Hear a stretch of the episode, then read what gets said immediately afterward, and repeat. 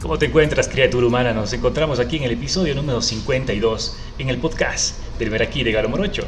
En esta ocasión me encuentro con varias, con varias personas. Una entrevista muy amena, muy particular. En una parte, un rinconcito de la ciudad de Cuenca. Algún momento, algún momento te contaré en qué lugar. Te doy la cordial bienvenida a ti, que me estás escuchando, en cualquier parte del mundo. No te olvides buscarme en las diferentes plataformas digitales, Apple Podcast, Google Podcast, Spotify. Búscame, estoy como el Maraquí de Calomorocho. En esta ocasión, te traigo un tema muy controvertido que ha dejado bastantes dudas, bastantes preguntas a las personas. Vamos a hablar sobre las consecuencias psicológicas. Obviamente que son a consecuencia de diferentes trastornos mentales. Y especialmente ahora debido a la pandemia, el COVID-19 que estamos atravesando. Para este motivo, obviamente yo he traído a una experta en este ámbito. Nos referimos a la psicóloga clínica Marianela. Ella es de la Universidad Católica de Cuenca y nos va a compartir sus experiencias, conocimientos sobre este tema que a continuación vamos a tratar. Psicóloga clínica Marianela, muy buenas tardes. Hola, ¿qué tal? Buenas tardes. Bueno, un placer estar aquí, poder compartir este, este micrófono abierto. Sabes que las consecuencias psicológicas del estrés en realidad son muchas y el campo en sí del estrés es muy amplio de abordar. Eh, las consecuencias que ahora justamente el COVID-19 ha dejado frente a todo el, el hecho de incluso perder un, un, trabajo, incluso eso ha generado estrés. Pero bueno, me encantaría empezar definiendo qué es el estrés. Exactamente. Ya, el estrés en sí es un mecanismo programado genéticamente en todos los seres humanos es un mecanismo en el que nos ayuda incluso en una, una defensa propia, ¿sí? No está mal decir que las personas tenemos estrés, para nada, absolutamente no. De igual manera, el estrés en sí nos ayuda a tomar decisiones. Estas decisiones, pues, eh, al final son a veces para bien y a veces para mal. Cabe recalcar que todas las personas tenemos que estar conscientes de cada una de las decisiones que tomemos, no solo frente al estrés, sino frente a toda la problemática de vida que estamos viviendo en la época actual. Eh, bueno, esto con respecto al estrés. Psicóloga Marianela, me llamó bastante la atención. Dice que es fundamental ya que el estrés nos ayuda a veces a tomar decisiones. Por ejemplo, ¿en qué sentido? ¿Podría ser tal vez en el ámbito, no sé, del estudio o una decisión personal? En todas las decisiones, en realidad. No hay un ámbito en el que por estrés no te ayude a tomar decisiones. Incluso en el ámbito laboral. Que el que te ejerzan un poco de estrés te ayuda a tomar una decisión para bien por el simple hecho de que quizás tu jefe te está estresando con tal situación, pero es para bien. Siempre y cuando ese estrés no llegue a un límite exagerado. Ahí es donde se, incurren las problemáticas que actualmente estamos viéndolas por todo, por todo lado en realidad y en todos los individuos. ¿Cómo nos damos en cuenta que tal vez, obviamente usted explica que el estrés es bueno, hasta un cierto ámbito, pero ¿cómo sabemos que estamos pasando de esa línea? ¿Cómo darnos cuenta? Tal vez algunos síntomas, alguna forma, solo decir, no, estamos a ese tope. Normalmente nos damos cuenta cuando una persona está en un nivel de estrés ya amplio con los cambios de humor que tiene la persona. El hecho de, irritarse tan fácilmente frente a una problemática o incluso que le moleste la voz de un individuo es el hecho de, de ya estar sobrepasando el límite de estrés. Como les decía al principio, o sea, el límite de estrés Mm, depende de cada persona, no es que mi estrés va a ser el mismo el tuyo o va a ser el mismo de un individuo, no.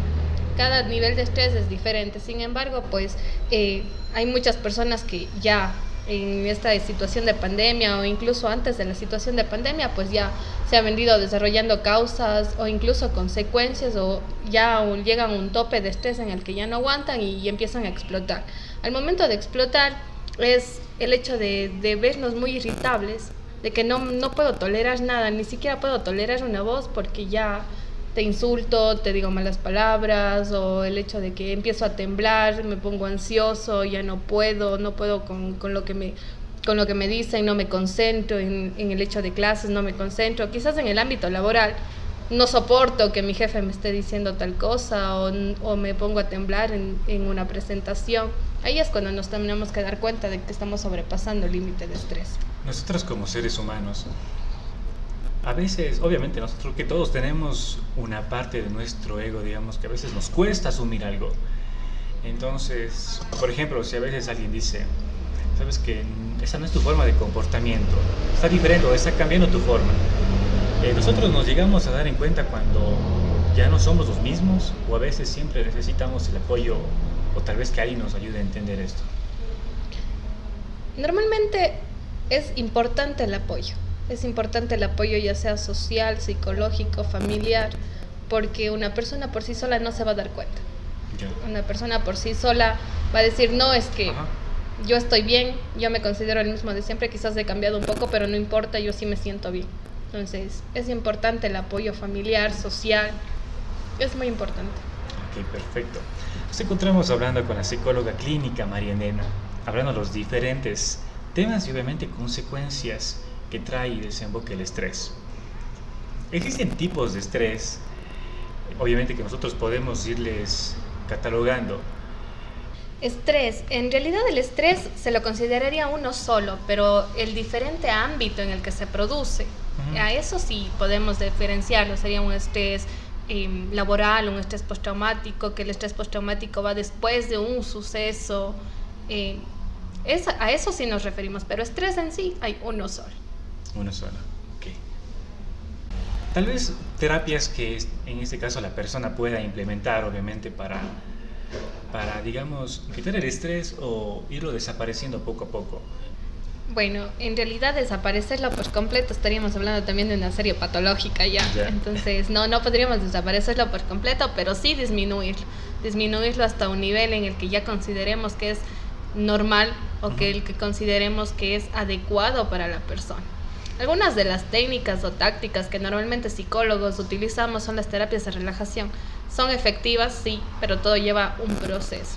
No es que hoy haces una terapia de relajación y mañana ya vas a estar completamente bien. No. Todo lleva un proceso y el estrés es uno de los procesos más largos incluso dentro del, campo de la psicología, pues no todas las personas están convencidas de que el estrés es una problemática. Exactamente. Otra vez escuché a una compañera que decía que ella se fue, digamos, obviamente usted dice no puede desaparecer, pero que le fue controlando este problema a través de la música. ¿Qué tan efectiva es la música escuchar al momento de dormir o al momento de estar en casa? Obviamente para ir aliviando esos problemas del estrés.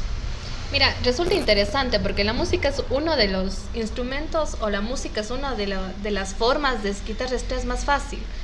¿Por qué? Porque te diviertes, porque aprendes, porque a partir del, de la música o si no vas a aprender, vas a escuchar, te va a gustar. Entonces depende del género que quieras, hay algunos que se relajan con rock, hay otros que se relajan con electrónica o quizás música instrumental, entonces es una de las formas más rápidas de bajar el estrés. Incluso los juegos deportivos, el hecho de salir con familia, eh, el hacer actividades que están fuera de lo cotidiano, incluso te relaja, se considera que te está bajando el nivel de estrés. En la plataforma de YouTube Existe, por ejemplo, música para dormir, tal vez sonidos del agua, naturaleza. Y yo creo que también es fundamental, o sirve bastante esta, estos tipos de músicas para que la persona obviamente pueda descansar en la noche. Claro, sí, por supuesto. ¿no? Eh, tenemos que tener en cuenta que la plataforma de YouTube hay una serie, de una cantidad infinita de músicas relajantes, pero también tenemos que tener cuidado, porque más allá de la música relajante existe la música que es una droga auditiva, o la música famosa de un trippy, son drogas auditivas. Entonces ya cuando sobrepasamos el límite de la música relajante, vamos al hecho de las drogas auditivas, que también dañan eh, neuronas en el sistema cerebral. Entonces también tenemos que tener mucho cuidado con lo que encontramos en las diversas plataformas. ¿Por qué es una droga auditiva? Porque, o sea, ¿en qué puede terminar dañando a esa persona? Las drogas auditivas lo que hacen es dañar una parte de tu cerebro en donde prácticamente está localizado todo lo que son atención, creo, eh, si no estoy mal, creo que es el óvulo frontal. Está eh, localizado toda la parte de lo que es atención, entonces cuando tú utilizas una droga auditiva, te vas a concentrar más en lo que es la música que en lo que sucede a tu alrededor. Entonces, es muy poco conocido las drogas auditivas, en realidad es un tema muy poco tratado, pero sin embargo no deja de decir que existen. Por ejemplo, hay personas que les gusta hacer el deber con música y pueden concentrarse es algo bueno para que ellos se acompañen de la música o no? Ya depende de la personalidad de cada persona, ahí sí. Cabe recalcar eso, ya depende mucho de cómo te concentres, de cómo sea tu estilo de vida, por así decir. Yo soy de las personas que sí, me concentro mucho con música. Ah, okay. Sí, yo sí. Soy de las personas que si no tengo música a mi lado, no puedo concentrarme. Pero no por el hecho de que me haga falta música, sino más bien porque para mí es una distracción. Y, a, través de la música puedo relajarme y empezar a hacer otras situaciones o otras cosas. Entonces, el hecho de mí es relajante la música, me concentro mucho con música, pero sí hay personas que no se pueden concentrar con música. No te olvides, criatura humana, que escuchas el podcast del Meraquí de Galo Morocho, en el episodio número 52. Estoy compartiendo junto con la psicóloga clínica Marianela. Obviamente, conversando de diferentes temas en el ámbito psicológico y los problemas que ha causado esta pandemia. Psicóloga, cuéntenos, ¿realmente las clases virtuales están afectando a los estudiantes, ya sean de la universidad, del colegio y de la escuela? Uy, ¿qué te digo? Las clases virtuales son un tema bastante complicado, la verdad, de tratar. Es un tema en el que se genera la mayor causa de estrés. A nivel de estudiantes universitarios, de colegios, de escuelas. Incluso hasta para los padres el nivel de estrés ha aumentado. Es un tema muy complejo. Creo que en eso estamos muy de acuerdo. Creo que la mayoría de las personas y la población en general que preferimos las clases presenciales en todos sus esplendores. Sí. Eh, las clases presenciales em, ya tienes la oportunidad de salir con amigos, amigas, conocer un poco más, tomar un café, tomar un té, irte de, yo que sé, de farra incluso en la universidad. Y son actividades distractoras, pero en cambio dentro de las clases virtuales, pasar cinco o seis horas conectado frente a un computador, frente a a una pantalla es muy, muy complicado, la verdad. Aparte de que te genera daños físicos, también te genera daños psicológicos. De hecho, de que siempre pasas preocupado, te da un cambio de humor extremadamente amplio. O sea, te irritas muy fácilmente con las clases virtuales, muy, muy fácilmente. Aparte de que los profes te abomban con tareas Sí. No hay otra. Los profes te abomban con tareas, eh, no terminas una y ya tienes que comenzar otra. O estás en la mitad de una y dices, cierto, tengo otra. ¿Y ahora cómo hago? Encima eso, eh, que tus papás estén ahí completamente todo el tiempo preguntándote cómo estás, cómo te va la U, cómo esto, cómo te... cómo... No, realmente no, no, no. Creo que las clases virtuales son el foco principal del estrés en el ámbito académico. Sí, es muy complejo. Existen distractores. Creo que no se está aprendiendo el 100% lo que tal vez se aprendiera en, clases normales presenciales. Distractores, por ejemplo, el celular, o ya tenemos a vista varias pestañas, WhatsApp, eh, YouTube, y obviamente no estamos realmente concentrados en clase. El tema de los distractores es muy complejo, ¿sabes?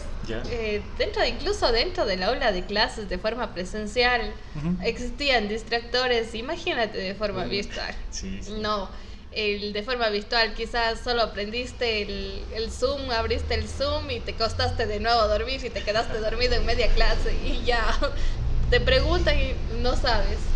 Entonces sí, el nivel educativo incluso ha bajado mucho porque no, no, no se aprende de forma correcta, no se aprende de forma asertiva, por así decirlo. La comunicación entre profes, alumnos, no es la misma que una manera presencial. En la manera presencial el profesor, usted me responde y listo. En manera virtual hablas con un montón de, de personitas que tienen apagadas sus cámaras y me resultaba interesante que en algún momento un psicólogo me dijo, esto parece un cementerio, cada uno con su lápida. Entonces, sí me resultaba interesante la frase porque decía, sí, es verdad, o sea, cada uno prende su cámara o no prende o prende el Zoom, apaga su micrófono, apaga su cámara y listo. Y en el hecho de, imagínate, de clases virtuales en la universidad, somos jóvenes, no vamos a negarlo, somos jóvenes. En el hecho de clases virtuales en la universidad, aparte de que hay muchos distractores, Quizás prendiste el, Zoom porque tenías que asistir obligatoriamente a la clase y estabas en una fiesta. Y de repente, ¡boom!, se te activó el audio. ¿Y ahora? ¿Qué haces? Entonces, sí, ya el profe ya, no, es que usted apágueme el audio, por favor, apágueme el audio. Entonces, sí, uy, es hay muchos distractores, la verdad.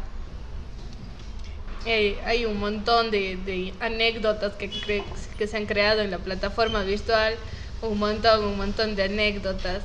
Y bueno, siempre mantener eso, esa conciencia de que primero apaga la cámara, apaga el micrófono. Si no vas a atender, por lo menos si ya no quieres atender, no entres, por favor.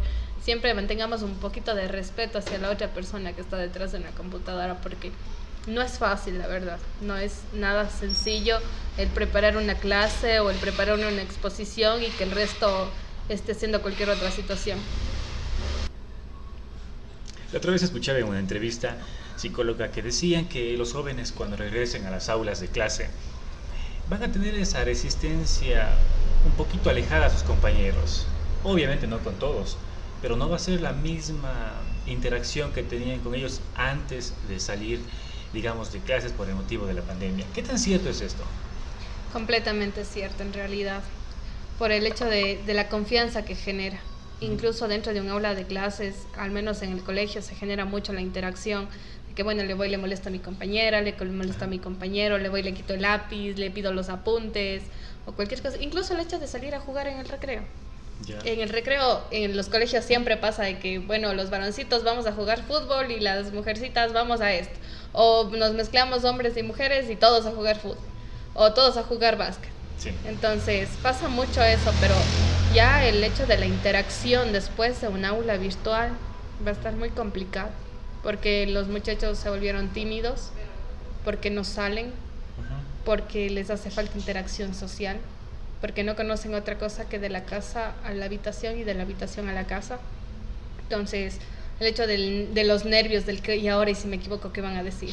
y ahora y si, y si no me paro bien, que incluso la forma en la que camino y ahora qué van a decir. Entonces hay que trabajar mucho en el sistema de autoestima en los jóvenes. Recordemos que es una, es una de las etapas más complicadas dentro del desarrollo, porque siempre están propensos a, a las críticas de las personas, siempre están propensos a, las críticas negativas sobre todo. Uno como, como adulto puede decir, bueno, una crítica negativa no, no me hace nada porque quizás lo tomo de manera constructiva, pero los jóvenes no los jóvenes siempre lo van a tomar de manera personal. Si yo le digo que, que esos zapatos no me gustan, entonces los jóvenes se lo van a tomar de manera personal y son capaces de ir a quemar hasta los zapatos por no volvérselos a poner, porque incluso si a ellos les gusta y a los demás no, no, es que chuta, es que no, a los demás no les gusta, no. Dependen mucho del, de la aprobación de los demás. Dependen, los jóvenes dependen mucho de la aprobación de los demás, dependen de la aprobación de un grupo de amigos dependen de la aprobación de que, bueno, si salgo a una fiesta con un grupo de amigos y si ellos están tomando alcohol y yo no quiero, es que si yo no tomo, me van a decir que soy aburrido o me van a decir que yo no puedo.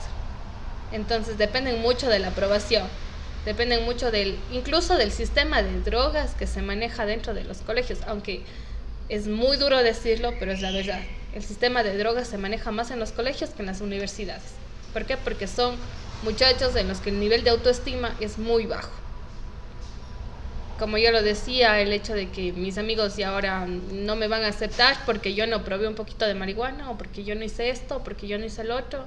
Entonces, depende mucho del sistema de autoestima y el sistema con el que trabajan los padres.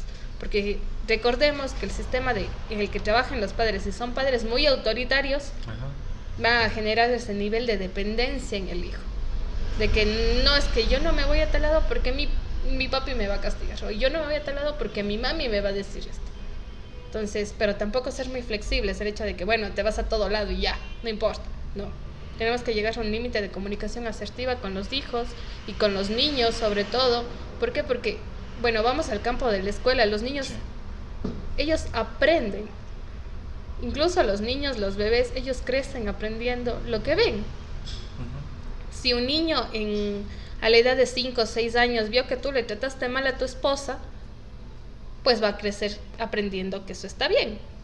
Pero si un niño a los 6 años ve que no, que tú tienes un respeto, que respetas a tu esposa o respetas a tu esposo o incluso solo a tu pareja, el niño va a crecer con esa mentalidad, yo tengo que respetar porque es mi pareja hay mucho, mucho tema por abordar en realidad en el campo incluso de las relaciones sentimentales que generan los adolescentes. Hay un campo muy extenso en eso. ¿Por qué? Porque he escuchado adolescentes de 15 años que ya no pueden vivir sin el novio. Perdón, es solo una ilusión. Me quedé sin novio o sin novia. Me muero. Se acaba el mundo para mí. Pero creo que comienza desde los padres. Quererse, chico. Primero que aprenderse a querer el mismo. Para obviamente después brindar más amor a, a las demás personas. Claro, pero es importante preguntarles a los jóvenes qué significa quererse a sí mismo. Ya. ¿Realmente nos queremos a nosotros mismos o nos aceptamos a nosotros? Hay una gran diferencia, porque podemos aceptarnos con todos los errores, Ajá. pero cuando queremos, queremos solo una partecita, la partecita de que, no, es que yo me quiero porque yo soy súper que buena gente, pero ¿y si cometiste tal error, ya no te quieres? Entonces aprender a querernos y aceptarnos al mismo tiempo. Aceptarnos tal como somos, como somos personas, somos seres humanos que podemos cometer errores y cada uno de ellos podemos enmendarlos en un futuro o si no podemos enmendarlos, podemos corregirlos de manera ya, eh, por decirlo, eh, si en alguna vez tuve la oportunidad de conversar con un muchacho que me decía, no, es que yo, yo probé alcohol a los 15, pero yo ya no quiero. Y él tenía 18 actualmente, entonces le decía, pero si ya no quieres, bueno, es tu decisión corregirla. Y está bien, no, no hay problema. Entonces sí, trabajar el hecho de autoestima con los jóvenes, con los niños, el, el ejemplo que le damos a nuestros hijos. Sobre todo el ejemplo que le damos, porque ya como di, y vuelvo y repito, los niños crecen aprendiendo de lo que ven. Hablando obviamente de las clases virtuales, creo que existen varios niños que han subido de peso. ¿Cómo los padres podrían ayudar eh, de esta forma a los, a los niños y a los chicos? Primerito, enseñándoles que no porque hayas subido o hayas bajado de peso tiene que ver con tu rendimiento escolar. Eso no tiene nada que ver con tu rendimiento escolar, con, con lo buena persona que eras o con lo buen estudiante que eras. Recordemos que la subida o bajada de peso es algo físico y quizá con un poquito de ejercicio ya bajas de peso. O quizá con alimentarte un poquito más ya subes de peso. Y no hay problema alguno. Pero el nivel intelectual de una persona ese no cambia. Sin embargo, el hecho del miedo que van a tener frente a las exposiciones que se van a hacer ya en algún momento en sistema presencial, como yo les decía, trabajar mucho con el tema de autoestima, de, de enseñarles a ellos que se vayan queriendo a sí mismos, de- desde niños, que se vayan aceptando tal y como son. No gritarles, no decirles, ay, es que tú cometiste tal error y por lo tanto tú eres responsable de esto. Sí, enseñarles la responsabilidad que tienen, claro que sí, pero no de alguna manera eh, volverles propensos a las manifestaciones negativas de los demás. Entonces, desde ese ámbito trabajaríamos desde casa con los padres, siempre eh, haciendo que a los niños se les sienta bien desde la casa, eh, otorgándoles eh, frases positivas, no más que una recompensa de que, ay, si pasas del año te voy a mandar ese viaje, o si te pasas del año te voy a, te voy a comprar el juguete nuevo, o el Nintendo que salió, el nuevito. No, no, tampoco así. ¿Por qué? Porque estamos mal acostumbrando a nuestros niños de que, ah, es que si tú haces esto, entonces yo te doy una recompensa. No. ¿Por qué? Porque vamos a criar eh, en una, una adolescencia o una etapa ya adulta, vamos a criar jóvenes dependientes de. Es que si yo en el trabajo hago esto, entonces voy a esperar que me den una recompensa. Y no siempre es así. No siempre porque te portes bien en un trabajo, porque tengas un, un buen nivel laboral, te van a dar una recompensa. Entonces, vamos educando a nuestros hijos en el hecho de que, bueno, sí, te portaste bien, pasaste tus materias, estás bien en la escuela o vas a estar bien en la escuela, bueno, entonces, ¿qué te parece si salimos al parque? ¿Qué te parece si te doy un chocolate? Ya. O, mijo, chéverazo, muy bien que estás así, te felicito, te doy un abrazo, te vamos a preparar tu comida favorita. Cosas pequeñitas, pero no llevarles al ámbito, al ámbito de que, bueno, te voy a comprar el, el Nintendo porque ya eres un buen estudiante, porque eres mm, el hijo favorito de la casa. No, tampoco así, porque como les digo ya, estamos criando jóvenes que en un futuro van a ser dependientes de. Qué interesante lo que nos habla la psicóloga clínica Marianela. El ámbito del estrés también conlleva esto, porque hay bastantes personas que a veces por este motivo empiezan a comer, a comer, a comer, a comer. Claro, sí, por supuesto. Una de las mayores eh, épocas en las que hemos estado comiendo demasiado, me incluyo porque también he estado en esas, es por el hecho de que del estrés de que nos genera un trastorno de alimentación. Ajá. Quizás no tanto un trastorno, pero sí el hecho de que el estrés me genera ansiedad y por no tener ansiedad, por no temblar o por no sentirme preocupación excesiva, empiezo a, sustitu- a sustituir todo eso con comida. La comida me quita el estrés. Con la, cuando como me siento relajado. Entonces, sí, también nivelar la cantidad de comida que se ingiere.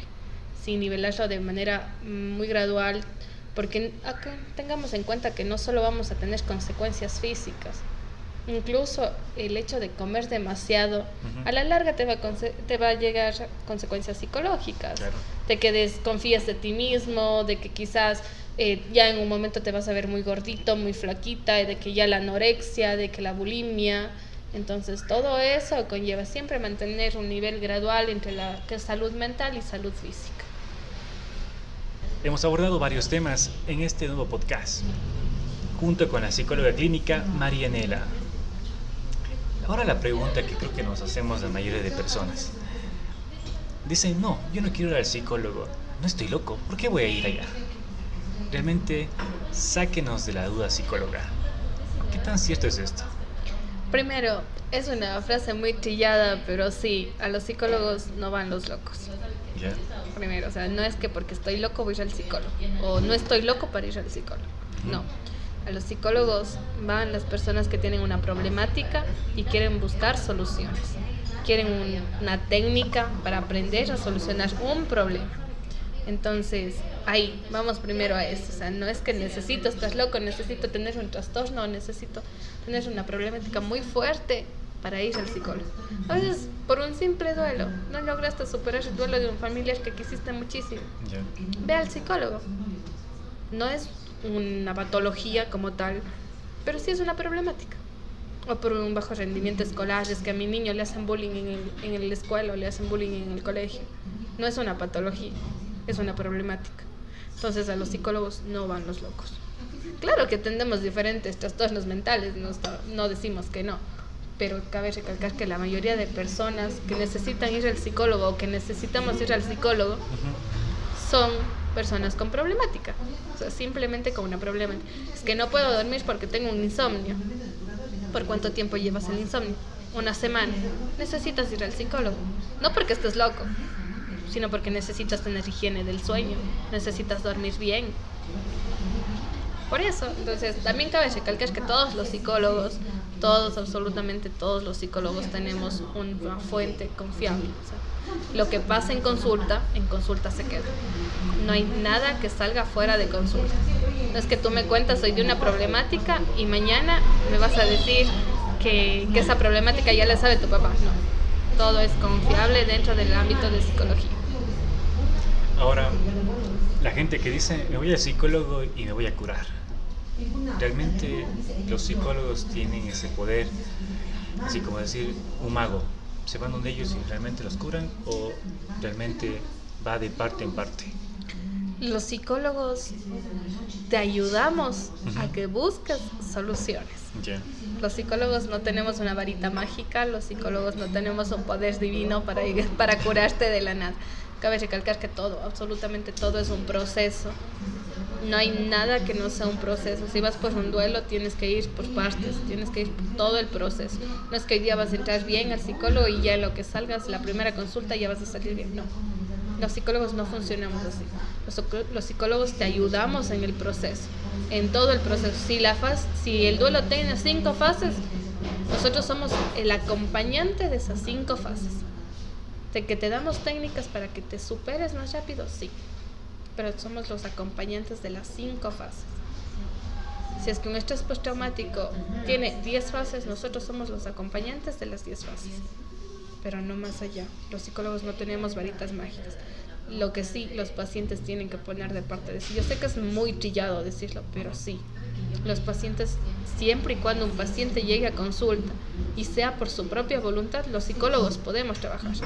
Pero si un paciente llega a consulta bajo la obligación de alguien, no podemos trabajar. ¿Por qué? Porque el propio paciente no va a dejar trabajar, no va a querer trabajar. Se va a sobreponer, va a decir que no, que él está loco, que él no quiere. Y es posible que hasta se vaya de la consulta y ya no regrese. Entonces, sí, los pacientes primero tienen que ellos mismos querer superarse, querer salir de la problemática para poder trabajar como psicólogos. Wow. Temas interesantes que hemos compartido en este día junto a la psicóloga María Nena. Esperemos que no sea ni la primera ni la última vez. Tenemos varios temas por acá preparados y esperemos que haya sido para ti de mucha, de mucha ayuda. Tal vez tienes alguna duda o algún problema que tal vez está pasando tu familia, tus hermanos, o por qué no, tal vez tú, psicóloga, María Elena, ¿cómo lo pueden contactar a usted? ¿Cómo la pueden buscar? Claro, bueno, eh, en todas las redes sociales como Lina Cárdenas o bueno, a través de mi número de teléfono 098-85-98-976 son eh, las redes por las cuales me pueden contactar. Lo que sí tengo que recalcarles es si vas a tener o si vas a buscar ayuda, asegúrate de que sea la ayuda oportuna. Asegúrate de que el problema no sea lo más complicado o cuando el problema ya no tenga solución. Asegúrate de que quizás es una problemática chiquita la que te compleja, no importa. Nosotros te ayudamos. Recuerda que el acompañamiento psicológico va más allá de, del hecho de decir, bueno, solo quiero una psicóloga por un ratito. ¿no? El acompañamiento psicológico va más allá de todo eso. Muchísimas gracias, psicóloga María Elena. Esperemos que, como mencioné, la invitación quede hecha para próximos episodios, próximos programas. Claro, por mí encantada. Si tienen dudas, háganmelo saber. Tienen mis números, eh, mi número de teléfono, mis contactos. Háganlo saber. Yo estaré dispuesta a ayudarles en todo lo que, lo que esté a mi alcance y por mí no hay problema. Gracias mejor por, por dejarme compartir un ratito de este micrófono abierto y una problemática tan grande como es el estrés. No, gracias a usted por conocer estos temas que a veces, obviamente, nosotros no estamos al tanto. Y qué mejor hacerlo a través de un audio, a través de escuchar y de la mejor forma, obviamente, con especialistas que conocen el tema. Esto ha sido y siempre será el podcast del Meraquí de Galo Morocho. Te me cuidas, criatura humana. Hasta pronto.